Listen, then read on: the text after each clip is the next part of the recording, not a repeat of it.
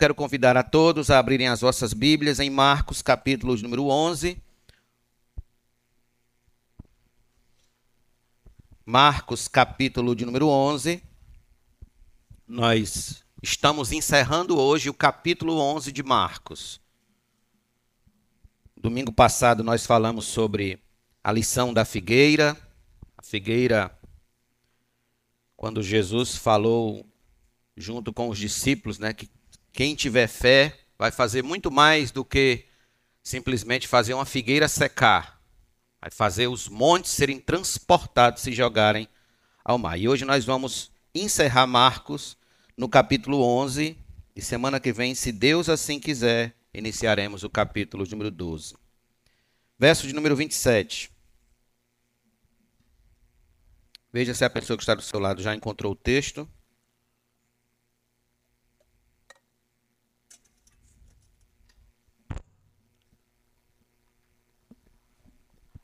Então regressaram para Jerusalém, e enquanto Jesus andava pelo templo, os principais sacerdotes, os escribas e os anciãos vieram ao seu encontro e lhe perguntaram: Com que autoridade você faz estas coisas? Ou quem lhe deu esta autoridade para fazer isto?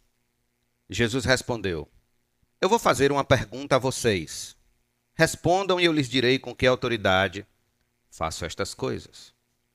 O batismo de João era do céu ou dos homens? Respondam. E eles discutiam entre si. Se dissermos do céu, ele dirá: então por que não acreditaram nele? Se, porém, dissermos dos homens, é de temer o povo, porque todos pensavam que João era realmente um profeta. Então responderam a Jesus: Não sabemos. E Jesus, por sua vez, lhes disse: Então, eu também não lhes digo com que autoridade faço estas coisas. Vamos orar mais uma vez? Feche seus olhos e curve sua fronte e ore comigo. Querido Pai, estamos diante da tua palavra e carecemos que o Senhor fale conosco. Nos ensine, nos ajude, ó Deus, a extrair as lições necessárias para que andemos cada vez mais em novidade de vida diante da tua face. Transforma-nos, Senhor, pelo poder da tua palavra. A tua palavra é fogo, ó Deus, que queima poderosamente, é martelo que esmiuça a penha. Então, vem hoje, Senhor, sobre o nosso coração e esmiuça e quebra, ó Deus, toda barreira, toda, toda parte ainda petrificada dentro do nosso ser, para que possamos te servir e te adorar, ó Deus, em espírito e em verdade, com toda a nossa vida. Em nome de Jesus nós te agradecemos, todos nós digamos amém. Irmãos, não precisa se esforçar muito para se perceber que há uma crise generalizada de autoridade entre os homens, espalhada por todo o tecido social. Por exemplo, Percebe-se esta crise no âmbito da política, onde a corrupção e o cinismo minaram a autoridade dos políticos.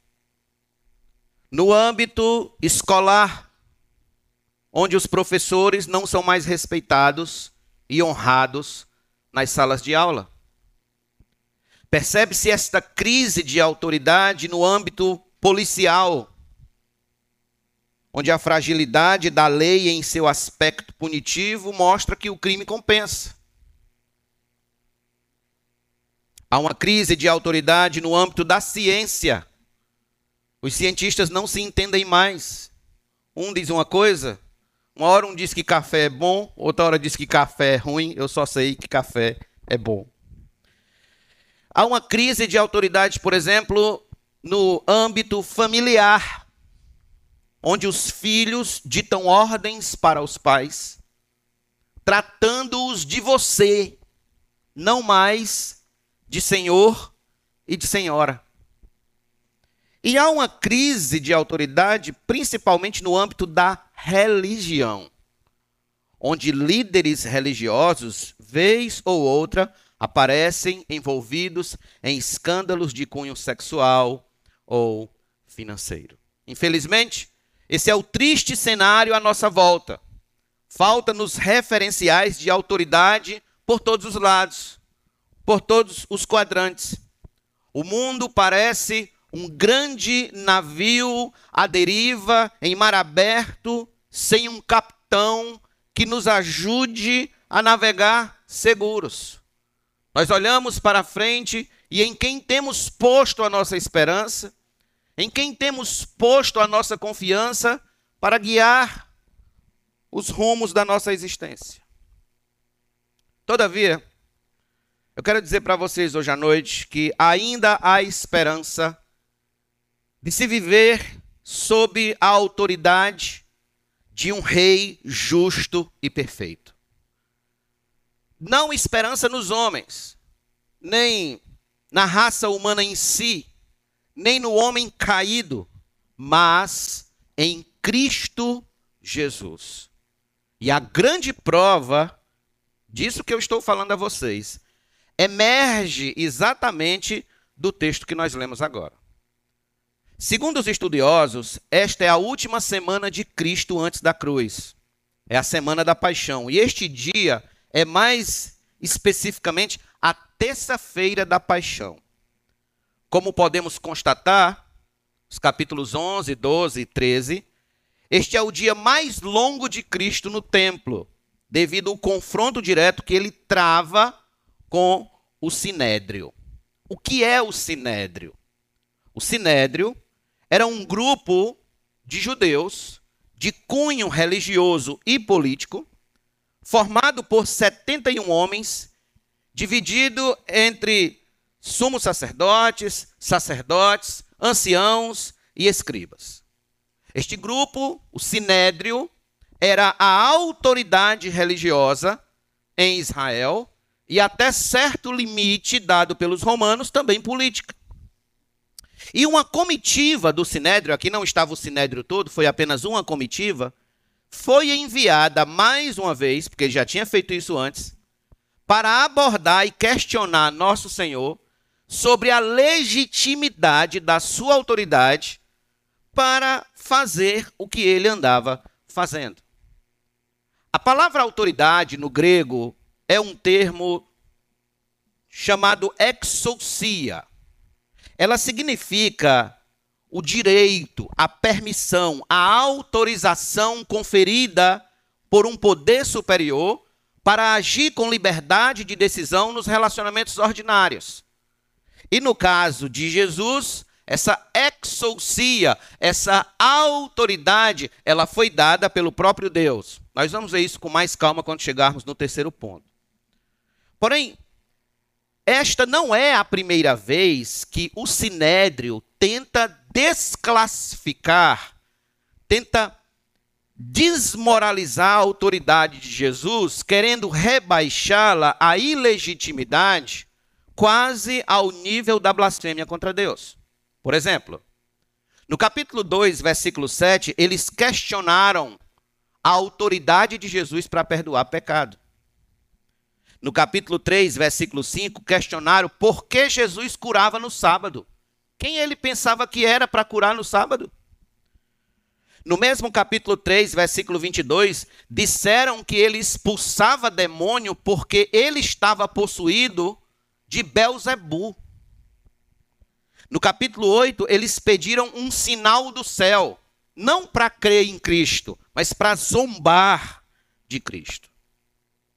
Todas essas situações tinham como alvo desmoralizar publicamente a nosso Senhor, tornar ilegítima a sua autoridade para fazer o que ele andava fazendo entre o povo e para o povo. E no contexto atual, no texto que acabamos de ler, eles estão questionando com que autoridade Jesus fez estas coisas. O que significa estas coisas que eles citam aí?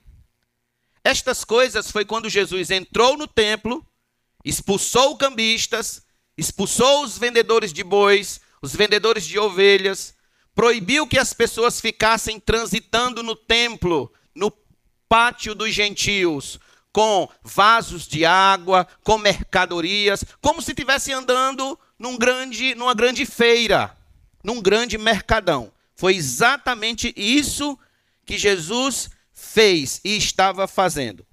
E aqui, este era o ponto em que eles queriam pegar a Jesus. Onde eles queriam armar uma armadilha para Jesus. Em linhas gerais, irmãos, este episódio nos ensina algumas lições importantes a respeito da autoridade de Jesus, nos revelando o que significa viver sob, debaixo da autoridade de Jesus. Quais são essas lições? Em primeiro lugar, é que viver sob a autoridade de Cristo é uma evidência de fé, não de incredulidade. Viver sob, debaixo da autoridade de Jesus, é para quem tem fé e não para quem é incrédulo. Então, quando eles perguntam a Jesus aqui no versículo número 28, com que autoridade você faz estas coisas? Ou quem lhe deu esta autoridade para fazer isso? Precisamos observar duas coisas importantes aqui. Eles fazem dois questionamentos à autoridade do nosso Senhor, onde o primeiro diz respeito à natureza da autoridade. Ou seja, eles perguntam: que autoridade é essa? Que autoridade? Qual é a natureza? É uma autoridade política? É uma autoridade religiosa? É uma autoridade filosófica pela qual você faz essas coisas? Qual é a natureza dessa autoridade? O segundo questionamento repousa sobre a fonte da autoridade. Ou seja, eles perguntam: quem deu autoridade a ele? De onde vem? Qual é a fonte, mãe, daquela ousadia e liberdade? É Roma? É o Sinédrio? Ou é o próprio Deus? Na verdade, esses questionamentos envolviam, antes e acima de tudo, não fé, mas incredulidade da parte deles quanto à vinda de Jesus a este mundo como Messias. Eles não acreditavam que Jesus era o Filho de Deus e que fazia todas aquelas coisas porque era Filho de Deus. Eles não aceitavam que ali diante deles estava o Messias de Israel, tão esperado na história. Todo o empenho do coração deles era desmoralizar Jesus publicamente, a fim de que? De se perpetuarem no poder com suas práticas religiosas falsas no templo e seus lucros corruptos, sem serem incomodados, porque Jesus era um incômodo para eles.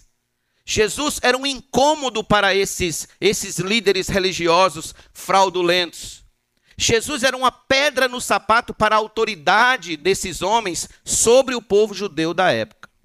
Então, preste atenção aqui.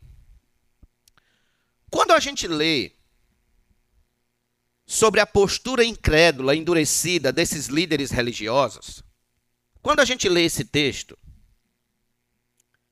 a primeira coisa que vem em nosso coração é o seguinte: como esses homens foram tão tolos como foram tão estúpidos não aceitando a autoridade de Jesus, não reconhecendo a autoridade de Jesus como vinda do céu? Como puderam ser tão incrédulos? Isso é um absurdo. Então a gente gosta de se colocar num grupo à parte desses homens. Nós dizemos para nós mesmos que jamais agiríamos com nosso Senhor da mesma forma que esses líderes incrédulos agiram. Afinal de contas, nós não somos desse tipo de gente. Nós não somos do tipo de gente que nega a autoridade de Jesus. Nós não somos do tipo de gente que, que diz que Jesus não é filho de Deus, que diz que Jesus não tem autoridade vinda do céu. Não, nós não somos do tipo de gente que questiona Jesus de um modo incrédulo. Todavia, muitas vezes, nós agimos de um modo semelhante, confrontando a autoridade de Jesus, quando não obedecemos a sua palavra. quando não obedecemos a seus mandamentos, seus preceitos, seus valores. Por exemplo, quando Jesus nos manda ou nos ordena a nos arrependermos de nossos pecados, a nos convertermos de nossos maus caminhos, a crer no Evangelho, e nós não o fazemos de todo o nosso coração, estamos agindo exatamente como aquelas autoridades religiosas incrédulas. Nós estamos silenciosamente, como que dizendo: com que autoridade você me manda se arrepender dos meus pecados? Com que autoridade? Quem lhe deu autoridade para mandar que eu me converta dos meus maus caminhos? Quem lhe deu autoridade para mandar, para ordenar que eu creia no Evangelho? Em outras palavras, quem você pensa que é? Isso é muito comum aqui no Brasil. Quem você pensa que é? Em outras palavras, irmãos, a incredulidade do nosso coração na pessoa de Cristo muitas das vezes nos faz enxergá-lo como um homem qualquer, como um líder qualquer e não como o filho de Deus, cuja autoridade é vinda do céu, a qual nós devemos submeter, porque um dia ele virá julgar o mundo com justiça. Pergunta aos irmãos: não é assim, porventura, que o mundo enxerga Jesus? O mundo não enxerga Jesus apenas como um líder entre milhares de outros líderes, um líder entre tantos outros. Ouça, para o mundo, Jesus não passa de um líder religioso ou filosófico ou maior psicólogo que já existiu. Jesus não passa de um líder da mesma galeria de Buda, de Maomé, de Brahma, Gadu, Confúcio, Aristóteles, Platão, Sócrates, Gandhi, Dalai Lama, etc., e tantos outros. O mundo rejeita a autoridade de Jesus como vinda do céu. O mundo questiona a sua autoridade como singular, como filho de Deus. Tudo isso movido pelo quê? Movido pelo princípio da incredulidade, da falta de fé no Senhor. O mundo não crê em Jesus e nem o pode fazê-lo. E nem tem como fazê-lo. Por que, que não tem como fazê-lo? Por que, que o mundo sempre enxergará Jesus nesse nível baixo? Sempre enxergará Jesus nesse nível de moralidade rebaixada, como qualquer outro líder. Porque as Escrituras dizem que as estruturas deste mundo estão sob a escravidão de Satanás do príncipe das trevas, do príncipe do mal. As pessoas lá fora, o mundo de um modo geral, está cego, sem poder enxergar a luz do Evangelho, a verdade de Deus, completamente em trevas. Portanto, escute isso. Sempre que agimos em desacordo com a vontade de Deus, estamos declarando incredulidade na autoridade dele. Estamos fazendo o que o mundo faz. Estamos fazendo o que essas autoridades religiosas fizeram. Estamos questionando ao Senhor: quem é o Senhor para mandar que eu me converta? Quem é o Senhor para mandar que eu me arrependa dos meus pecados, da minha língua mentirosa, do meu coração falso, dos meus pensamentos imorais, do meu comportamento indecente? Quem é o Senhor? Que autoridade o Senhor tem? E sempre que a gente não obedece ao Evangelho, nós estamos exatamente agindo como incrédulos à autoridade de Cristo. Em Lucas 6,46, Jesus disse: Por que vocês me chamam Senhor, Senhor, e não fazem o que eu mando? Vou repetir. Por que vocês me chamam Senhor, Senhor, e não fazem o que eu mando?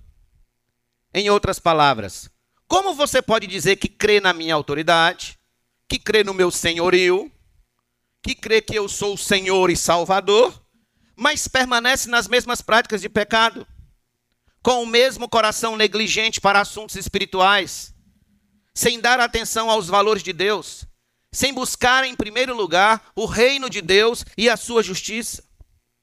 Como você pode dizer que crê na autoridade de Jesus, mas a sua vida não condiz com uma vida de quem está debaixo da autoridade e do senhorio do Senhor. No ano de 2008, em uma coletiva de imprensa no Iraque, um jornalista iraquiano tirou seus sapatos e arremessou, jogou contra o presidente americano George W. Bush. Como forma de protesto contra a invasão dos americanos ao Iraque.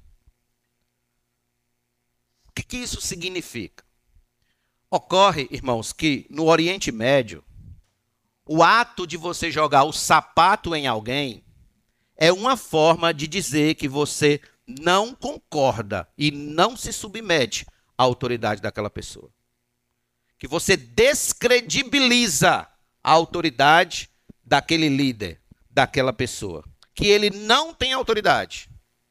Que sobre você ele não é autoridade nenhuma. Perceba. Quando nós pecamos contra Deus, quando nós desobedecemos a Sua palavra, estamos jogando o nosso sapato em Deus. Estamos jogando o nosso sapato em Deus. Estamos declarando que Ele não tem autoridade nenhuma sobre as nossas vidas. Que não é Ele que manda, que não é Ele que ordena sobre nós. Que a Sua autoridade não é legítima. Pense por um instante, pense comigo por um instante sobre toda a palavra de Deus, sobre todo o escopo da palavra de Deus. Medite sobre as orientações bíblicas, sobre os mandamentos, os preceitos que revelam a vontade de Deus para as nossas vidas. Tudo o que ele fala sobre como deve ser a nossa família, como deve ser o nosso casamento, como deve ser o nosso trabalho, como deve ser os nossos negócios, como deve ser a nossa vida estudantil, como deve ser a nossa vida de amizades, como devem ser os nossos planos, as nossas obras, enfim, como deve ser o todo da nossa vida. Sempre que agimos contrário ao que a palavra de Deus diz, estamos questionando a autoridade do Senhor.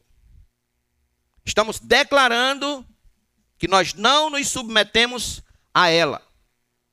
E refletidamente estamos jogando nossos sapatos em Deus. Por isso que John Bunyan, famoso escritor do Peregrino, disse assim: O pecado é um desafio à justiça de Deus, um roubo à sua misericórdia, um zombar de sua paciência, um desprezo ao seu poder e um desdém ao seu amor. É isso que o pecado é. Caro amigo, deixe-me perguntar: você crê na autoridade de Jesus? como filho de Deus, vindo do céu, ou que ele é apenas mais um líder qualquer entre tantos outros?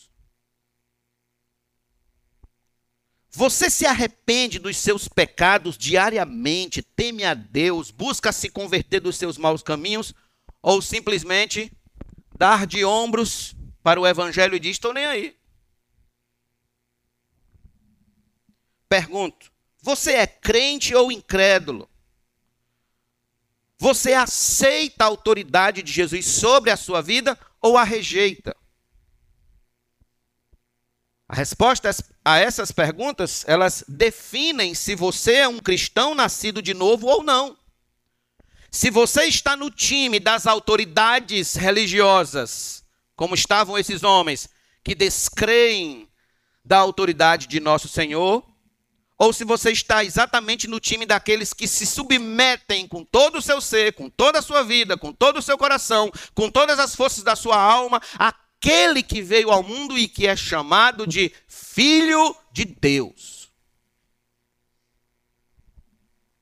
Porque a incredulidade, ela não consegue enxergar a autoridade de Jesus legitimamente vinda do céu. Ela não consegue.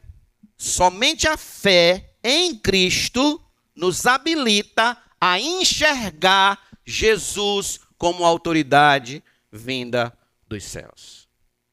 Mas mais que isso, segundo lugar, a nossa segunda lição é que viver sob a autoridade de Cristo é uma questão de amá-lo mais que a si mesmo. Viver debaixo da autoridade, debaixo do senhorio de Jesus, é uma questão de amá-lo mais que a si mesmo. E eu quero que você volte comigo a Marcos, por favor, capítulo de número 11, e veja comigo os versos de número 29 a 33, parte A.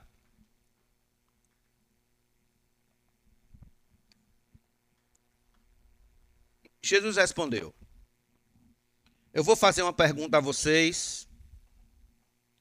Respondam, e eu lhes direi com que autoridade faço estas coisas. O batismo de João era do céu ou dos homens? Respondam. E eles discutiam entre si: Se dissermos do céu, ele dirá então por que não acreditaram nele. Se, porém, dissermos dos homens, é de temer o povo, porque todos pensavam que João era realmente um profeta. Então responderam a Jesus: Não sabemos. Só até aí. Não sabemos.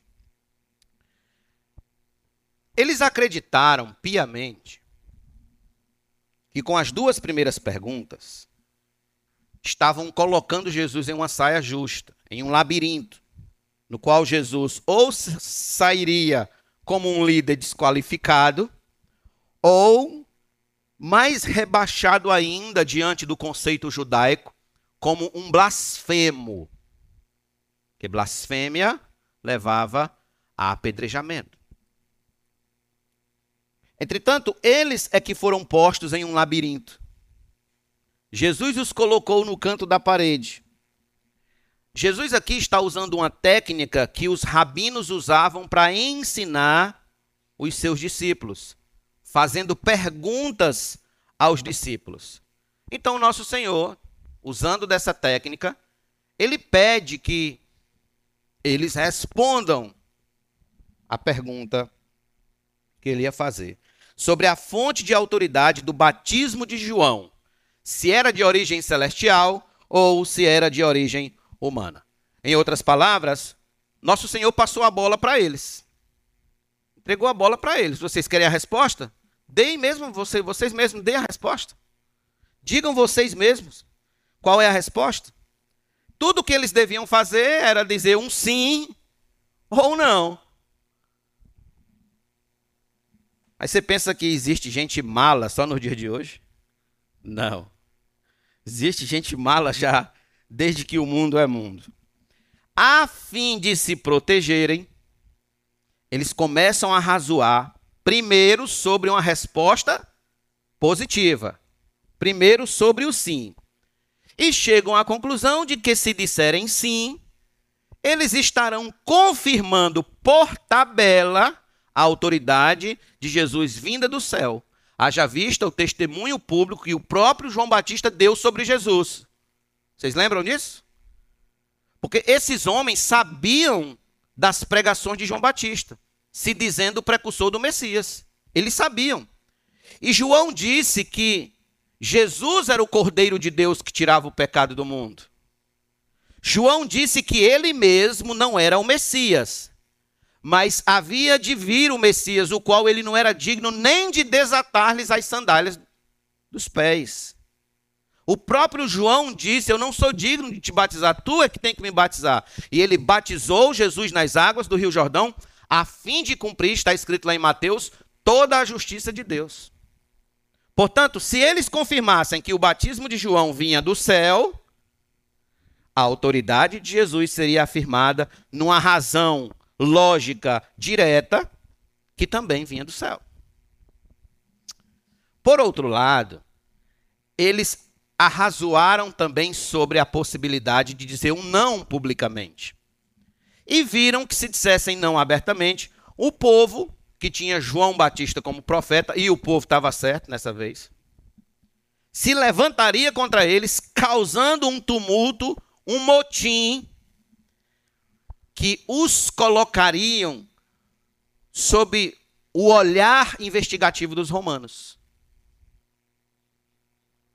Se tivesse um motim ali, os romanos iam olhar para o sinédrio e cobrar do sinédrio. Então, responder com um não também não seria razoável. Haja vista o tumulto que isso causaria para a imagem deles, tanto no âmbito religioso quanto no âmbito político. Assim eles chegam à conclusão, à bela conclusão final, que é melhor fugir da pergunta dizendo que não sabem. Que não sabem. Mesmo que o coração deles estivesse cheio de vontade de dizer que a autoridade de Jesus e o batismo de João Batista não são do céu. É isso que estava no coração deles. Eles eram incrédulos. Eram descrentes do Senhor. O que, meus irmãos, realmente está por trás dessa resposta evasiva dos líderes religiosos? O que, que está por trás dessa, desse não sabemos? A seguinte resposta. O que está por trás aqui são homens preocupados com o próprio conforto. Homens preocupados com a própria reputação, com o próprio nome. Homens que amam mais a si mesmos do que a Deus. Eles não estão inquirindo Jesus em busca da verdade. Não estão preocupados em sair do engano e viver na verdade não estão procurando a luz. Eles estão preocupados em manter os seus confortos, os seus lucros corruptos. A fama de paladinos da religião limpinha. Eles estão preocupados com a própria pele. A própria pele. Inclusive, Jesus já tinha denunciado essa postura falsa religiosa que ama mais as aparências, que ama mais os confortos, que ama mais a fama dos homens do que a Deus e a seu reino. Vocês lembram disso? Por exemplo, abra sua Bíblia comigo em Mateus capítulo número 6. Mateus 6.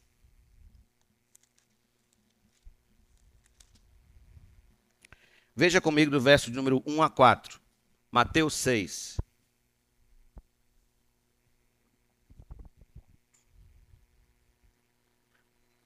Evitem praticar as suas obras de justiça diante dos outros, para serem vistos por eles. Porque, sendo assim, vocês já não terão nenhuma recompensa junto do Pai de vocês que está nos céus. Quando, pois, você der esmola, não fique tocando trombeta nas sinagogas e nas ruas, como fazem os hipócritas. Os hipócritas aqui eram exatamente os falsos religiosos, os fariseus, os falsos religiosos, sacerdotes, somos sacerdotes, etc. para serem elogiados pelos outros. Em verdade, lhes digo que eles já receberam a sua recompensa. Mas ao dar esmola, que a sua mão esquerda ignore o que a mão direita está fazendo, para que a sua esmola fique em secreto, e o seu pai, que vê em secreto, lhe dará a recompensa. Mas duas vezes Jesus vai falar sobre isso, sobre a oração e também ainda sobre o jejum. Em Mateus capítulo 15, versículos 7 a 9, Jesus falou exatamente para eles, diretamente para eles: Hipócritas, bem profetizou Isaías a respeito de vocês, dizendo: Este povo me honra com os lábios, mas o seu coração está longe de mim, e em vão me adoram, ensinando doutrinas que são preceitos de homem. Em Mateus 23, versículo 5, não precisa abrir. Jesus também disse a respeito da conduta deles, dizendo que eles praticam todas as suas obras, a fim de serem vistos pelos outros, pois alargam os seus filactérios e alongam as franjas de suas capas. Para quê? Para serem vistos pelos outros. Esta era a grande preocupação desses homens. Não a verdade, não a luz, mas os lucros, não a vontade de Deus, mas os prazeres do engano, não a aprovação celeste, mas os aplausos dos homens. Essa era a preocupação deles. E eu digo a vocês, irmãos, amigos que me ouvem hoje à noite, poucas coisas afastam tanto os homens de Deus e do Evangelho quanto os seus apegos pela aprovação dos homens e os confortos deste mundo. São homens amantes de si mesmos, sobre os quais o manto da autoridade de nosso Senhor jamais será estendido benevolentemente sobre eles. São pessoas que amam mais a própria pele, que amam mais a si mesmos do que ao Senhor, do que ao seu reino e do que à sua cruz. Eu conversei com um homem no interior do estado do Ceará que disse que admirava demais o culto dos crentes. As orações, os louvores, as pregações, porém não entregava a sua vida a Jesus porque tinha medo do que os seus pais e seus irmãos iam fazer. Pois, como eles eram de uma família tradicional, eles não aceitavam crente na família. O que é isso? Pensar na própria pele. Certa senhora disse que não podia servir a Deus porque seu marido não queria essa história de crente dentro de casa. Então, quem sabe, se um dia ela ficasse viúva, ela iria servir a Deus. Eu conheci um homem que afirmou que não servia a Cristo porque não queria deixar a sua cachaçinha de fim de semana. Eu até disse para ele: quem disse que Jesus está mandando você deixar sua cachaçinha de fim de semana? Depois que você conhecer a Cristo, você por si só não vai querer mais a sua cachaçinha de fim de semana. Ele vai ser a sua satisfação total, a sua alegria total, o seu prazer total. E você vai poder ver que existe vida fora da cachaça, que existe vida e vida em abundância fora do álcool, fora das drogas, fora do prazer, desses prazeres mundanos que a vida nos oferta. Um empresário na cidade de São Paulo disse que não entendia, não entendia como é que alguém podia fechar seu comércio no domingo para ir à igreja. Como é que alguém fecha o comércio no domingo de manhã para ir para a igreja? Não sabe nem ganhar dinheiro, ele disse.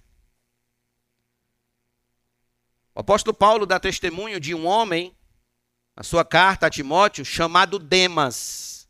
Demas, você encontra várias vezes Demas ao lado de Paulo, servindo na igreja. Demas. Mas quando chega na última carta de Paulo, Paulo dá o seguinte testemunho a respeito de Demas: Demas me abandonou, amando o presente século. Que testemunho terrível para a cidade, uma pessoa na sua última carta. Amou o presente século. O que são todos esses casos que eu contei trouxe para vocês aqui? São exemplos de pessoas que permanecem longe de Cristo, apartados de Cristo, fora do manto da autoridade de nosso Senhor, tão somente porque há um fino laço sentimental com os confortos do ambiente onde ela está um fino laço.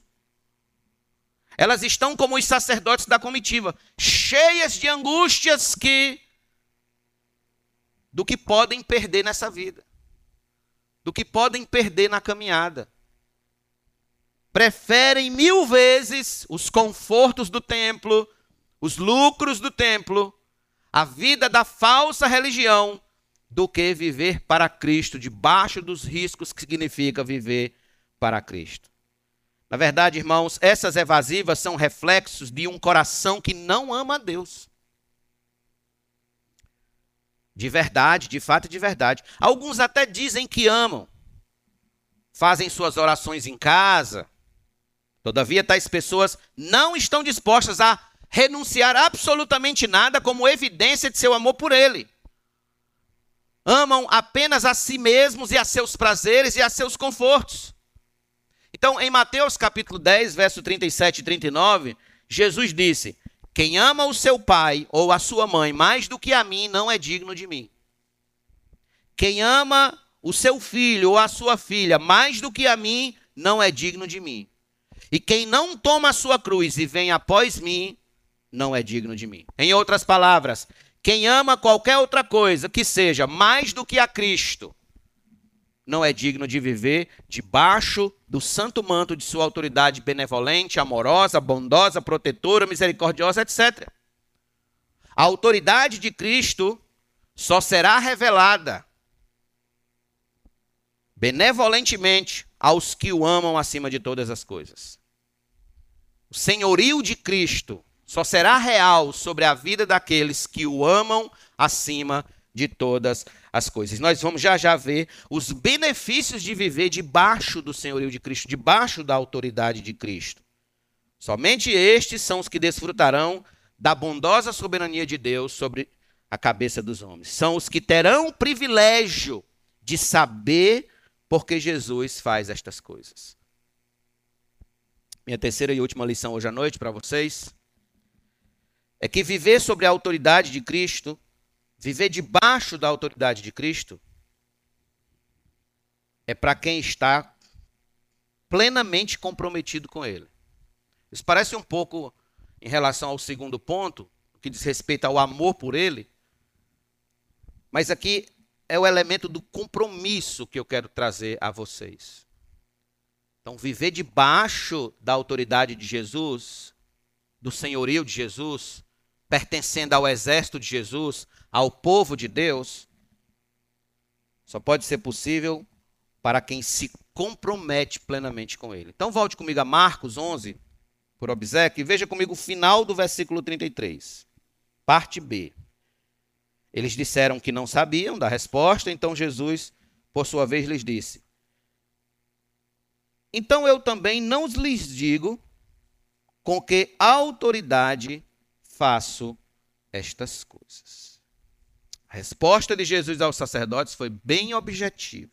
Ou seja, já que eles recusam a responder o que está no coração deles, Jesus também se recusa a responder o que está em seu coração. Sendo mais claro, Jesus não se compromete com quem não se compromete com ele. Não. Jesus não está pagando mal com o mal aqui. Primeira impressão, né? Fica que Jesus está com birra. Não, Jesus não está. Jesus está apenas dizendo que as revelações privilegiadas do reino de Deus não pertence aos que não se comprometem com o corpo, com, de corpo e alma com Ele. Saber de onde vem, saber que tipo de natureza, né, saber a natureza da autoridade de Cristo, seria uma revelação privilegiada. Privilégio saber isso. E Jesus disse: Vocês não se comprometem comigo, eu também não me comprometo com vocês. Vocês lembram de Nicodemos? Jesus disse que precisava nascer de novo e ele não compreendeu nada quando Jesus falou sobre o nascer de novo. Ele entrou meio que em parafuso, perguntando como podia um homem já velho voltar ao ventre materno. Então, em João capítulo 3, versículo 10, Jesus respondeu: Você é mestre em Israel e não compreende estas coisas? não compreende. Como pode um homem do calibre de Nicodemos não compreender o que significa nascer de novo? Simples, porque é privilégio conhecer isso. É privilégio. É bênção. É coisa boa. Jesus está falando de verdades celestiais. Privilégio dado somente àqueles que depositam fé em seu nome, de todo o seu coração, como sinal de compromisso com os que se comprometem com Ele. Jesus não tem o menor interesse em estar jogando pérola aos porcos. Por isso que em Mateus 10, verso 32 e 33, ele disse: Portanto, todo aquele que me confessar diante dos homens, também eu o confessarei diante de meu Pai que está nos céus. Mas aquele que me negar diante das pessoas, também eu o negarei diante de meu Pai que está nos céus. O que é isso? Se comprometa comigo e eu me comprometerei com você. Em 2 Timóteo, capítulo 2, verso 11 e 12, Paulo escreveu: Fiel esta palavra, se já morremos com ele, também com ele viveremos. Se perseveramos, com ele também reinaremos. Se o negamos, ele por sua vez nos negará. Se você nega Jesus aqui nesta terra, ele vai negar você também lá no céu. Em Apocalipse 3:5, Jesus disse: "O vencedor será assim vestido de branco. De modo nenhum apagarei o seu nome do livro da vida. Pelo contrário, confessarei o seu nome diante de meu Pai e diante dos seus anjos. Em outras palavras, me comprometerei com ele aqui e me comprometerei com ele lá. O que é que eu estou dizendo afinal? O que eu estou dizendo é: comprometa-se com Jesus aqui. Abrace a causa de Jesus aqui. Ontem eu estava aconselhando um homem dizendo exatamente isso para ele. Se você não ama Jesus de todo o seu coração aqui, quem diz que você vai amar Jesus de todo o seu coração no céu só porque você morreu? Que as pessoas têm essa vaga ideia, né? De que só porque morreu, pronto, morreu, agora a pessoa já ama a Deus, a pessoa já virou um, né, uma pessoa santa no céu, só porque morreu. Negativo. Não é assim que diz as Escrituras. A palavra é muito objetiva e muito clara. Se você não se compromete com ele aqui, se você não ama de todo o seu coração aqui, se você não adora com toda a força do seu ser aqui, por que que isso será feito no céu? O céu será chato para você. O céu será um lugar chato. Vai ter um monte de gente que você não conhece, falando de um monte de assunto que você não se importa, nunca se importou nesse mundo, vai se importar no céu, só porque morreu. Negado. Negativo. Se você não se interessa pelas coisas celestiais aqui, você não vai se interessar lá. Agora, se for o contrário, dá certo. Se você se interessa aqui, se você busca o reino de Deus aqui, se você busca a justiça de Deus aqui, se você busca a presença de Deus aqui, se você ama ler a palavra de Deus, se você ama orar, se você ama a igreja de Deus, se você ama o povo que vai para o céu, então você também vai amar quando estiver lá em cima. Essa é a questão. Aí eu pergunto: você é comprometido com Jesus aqui? Você se compromete com Ele? Se não, caro amigo, está na hora de se comprometer com Jesus. A vida está passando. O tempo está passando. Você chegou aqui seis horas da noite, já é oito. Já são oito horas. O tempo não está parado, não. O tempo não vai parar e esperar você um dia se preparar exatamente para. Sabe aquele dia que as pessoas dizem, não é porque eu não estou ainda preparado. Não, amigo, a gente vai se preparando, é no caminho. Mas a gente precisa entrar pela porta estreita. A gente precisa se comprometer. A gente precisa edificar a nossa casa sobre a rocha que é Jesus. Jesus é a rocha. E eu pergunto: você é comprometido com Deus? Você tem compromisso com Jesus? Fale para o seu coração. Pastor, qual é afinal a fonte da autoridade de Jesus? Qual é afinal a fonte da sua autoridade? É o próprio Deus. É a própria Trindade. Nós devemos nos recordar que quando nosso Senhor estava sendo batizado por João, a voz do Pai bradou do céu e disse: Este é o meu filho amado em quem eu me alegro. E concomitantemente, ao mesmo tempo, veio o Espírito Santo em forma de pomba e pousou sobre Jesus. Isso é evidência de sua autoridade para fazer o que estava fazendo. Ali está a evidência da autoridade de nosso Senhor. E o próprio Jesus vai confirmar isso algumas vezes, quando ele diz, Mateus 11, 27, Tudo me foi entregue por meu Pai. Ninguém conhece o filho a não ser o pai, ninguém conhece o pai a não ser o filho, e aquele a quem o filho quiser revelar. Olha o privilégio. Está vendo o privilégio? Que conhecer a fonte de autoridade de Jesus, de onde essa, essa autoridade vem, é aquele a quem Jesus quer revelar. Ou seja, é um privilégio debaixo da sua soberania. Em Mateus 28, 18, Jesus disse: Toda autoridade me foi dada no céu e na terra.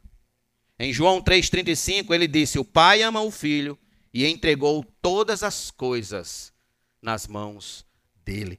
Todas as coisas que você possa imaginar estão nas mãos de Jesus. Em Filipenses 2, versículo 9 e 10, o apóstolo Paulo escreveu: por isso também Deus o exaltou sobremaneira e lhe deu o nome que está acima de todo nome, para que ao nome de Jesus se dobre todo joelho, nos céus, na terra e debaixo da terra, e toda língua confesse que Jesus Cristo é o Senhor, para a glória de Deus Pai. Colossenses 1, do verso 15 ao 18.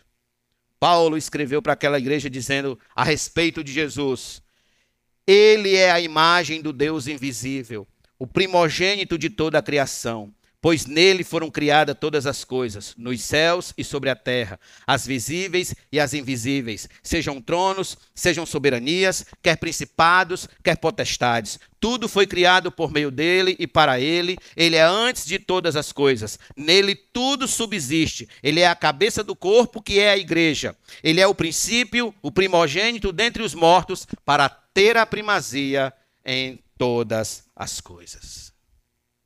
Daí vem a sua autoridade. Era isso que os líderes religiosos queriam saber, queriam conhecer, mas esse santo privilégio lhes foi negado. E está sendo ofertado hoje à noite a todos que estão aqui. Conhecer que Jesus fazia o que fazia, porque Ele é Deus, Filho de Deus que está vivo e reinando à destra do Pai. Pastor, por que é importante conhecer e viver sob a autoridade de Jesus? Eu estou quase encerrando. É quase, viu? Não é encerrando. Por que é importante viver e conhecer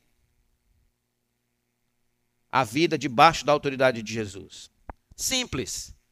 Porque não há ninguém na face da terra, por mais anarquista que seja, que não esteja debaixo da autoridade de alguém.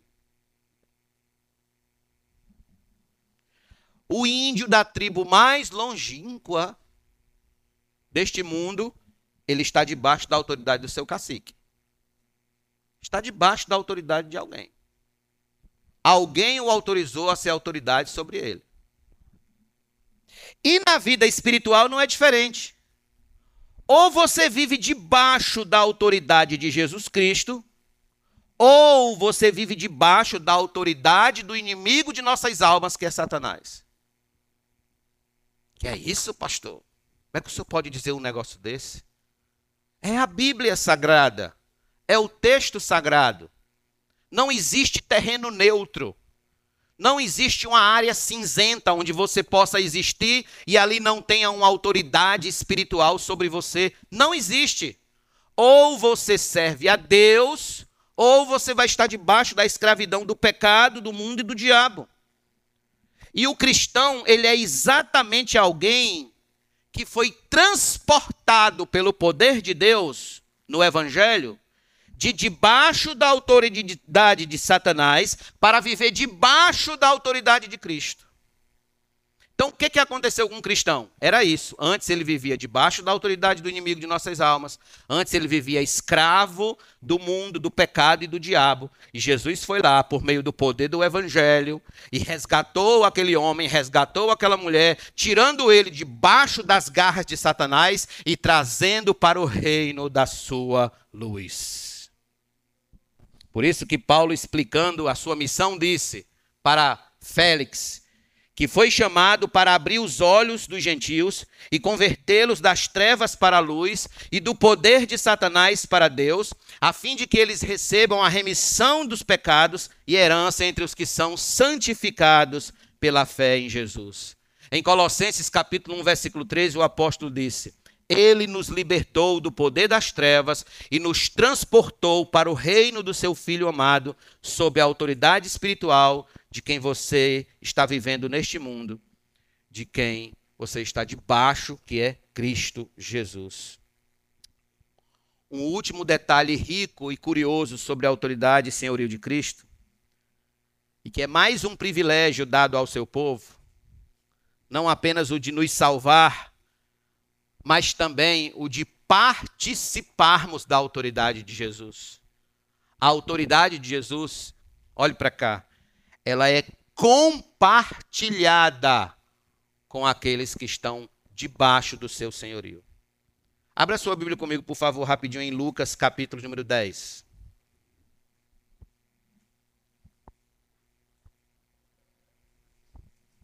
Lucas 10 verso de número 16.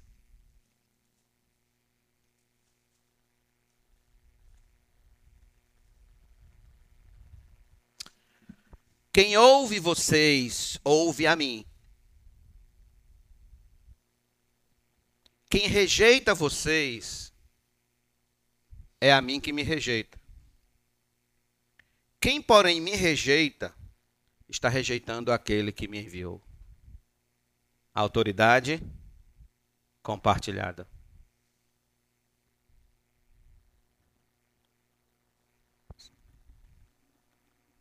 Isso aqui, irmãos, ler isso aqui para mim e para quem é pregador é muito confortante. É muito confortante, traz muita segurança. Saber que aqueles que nos ouvem e seguem a palavra de Deus estão obedecendo, no final das contas, a Deus, ao Senhor. Mas aqueles que rejeitam a mensagem, que entram por essas portas e rejeitam a mensagem e saem do mesmo jeito, não estão rejeitando primariamente a mim, mas estão rejeitando a Deus do Evangelho. Segundo aos Coríntios 2,17, Paulo disse, porque nós não estamos, como tantos outros, mercadejando a palavra de Deus. Pelo contrário, em Cristo é que falamos na presença de Deus com sinceridade da parte do próprio Deus. E em 2 aos Coríntios 5:20 ele disse: "Portanto, somos embaixadores em nome de Cristo, como se Deus exortasse por meio de nós. Em nome de Cristo, pois pedimos que vocês se reconciliem com Deus." Esta é a posição, meus irmãos, daqueles que vivem sob a autoridade de Jesus. É que o Senhor se compromete em compartilhar sua autoridade com eles, ao ponto de que quem os ouve, quem os ouve, ouve a Deus. Quem os ouve, ouve ao próprio Jesus, ao próprio Senhor. Este santo e maravilhoso privilégio, os líderes de Israel não tiveram. A eles foi negado. Eles rejeitaram o Messias, rejeitaram sua autoridade, rejeitaram seu senhorio, sua soberania. Isso foi ocultado deles, ocultado, eles não conseguiam enxergar. Todavia, esse santo privilégio foi revelado aos pequeninos, aos, aos pescadores, aos bêbados, às prostitutas, aos publicanos, a tantos outros que se quedavam aos pés de nosso Senhor Jesus Cristo para ouvi-lo. Foi negado a um homem como o sumo sacerdote, mas foi dado de presente a um publicano como Zaqueu. Foi negado a homens como os escribas, mas foi dado de presente a Maria Madalena. Foi negada a esses homens, mas foi dado a todo aquele que crê em Jesus e o confessa como seu Senhor e Salvador.